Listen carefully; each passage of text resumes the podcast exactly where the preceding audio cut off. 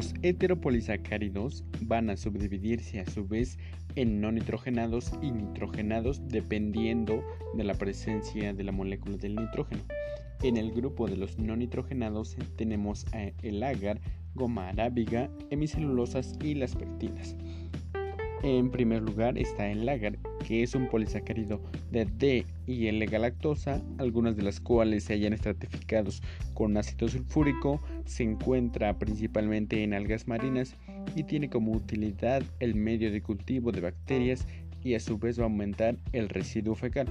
La goma arábiga, por su parte, es un polisacárido de D-galactosa y D-glucurónico, arabinosa y ramnosa.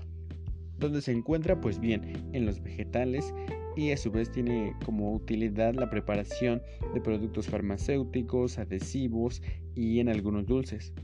Ahora bien, las hemicelulosas que no se hayan relacionadas estructuralmente con la celulosa, sino que más bien son de D-silanos y polímeros de la D-silosa con enlaces beta de 1 a 4 y cadenas laterales de arabinosa y otros azúcares se encuentra en la pared celular de las plantas y pues bien sirve como resistencia de la pared celular. Ahora bien, las pectinas, que es un polímero de metilgalacto uranato y se encuentra también en la pared celular de las plantas, frutos cítricos, manzanas, remolachas, zanahorias y bien, su utilidad está en la conservación de las frutas, la acción estética constipante y además como la hemostática por vía parental. También se emplean en la preparación de dietéticos, aderezos con base a la elaboración de jaleas, postres debido a sus propiedades de absorber agua y solidificar.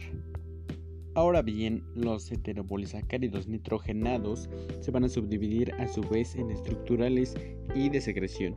Entre los estructurales tenemos al ácido hialurónico, condroitina, condroitina 4 sulfato, condroitina 6 sulfato, sulfato y sulfato. Y en el grupo de secreción está la heparina y sus derivados y está el mucotín sulfatos.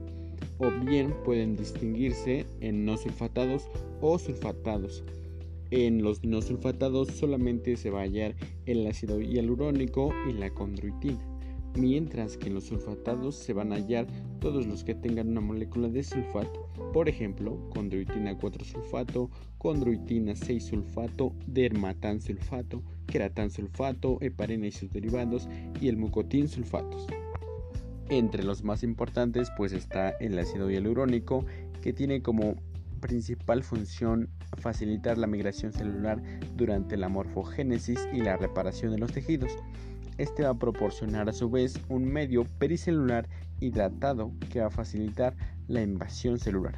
Asimismo, va a conferir su resistencia gelatinosa eh, del ojo de los vertebrados en vítreo y también va a proteger la superficie del cartílago articular, va a ofrecer la resistencia comprensivas en los tejidos y las articulaciones y va a mantener abierta la cavidad articular.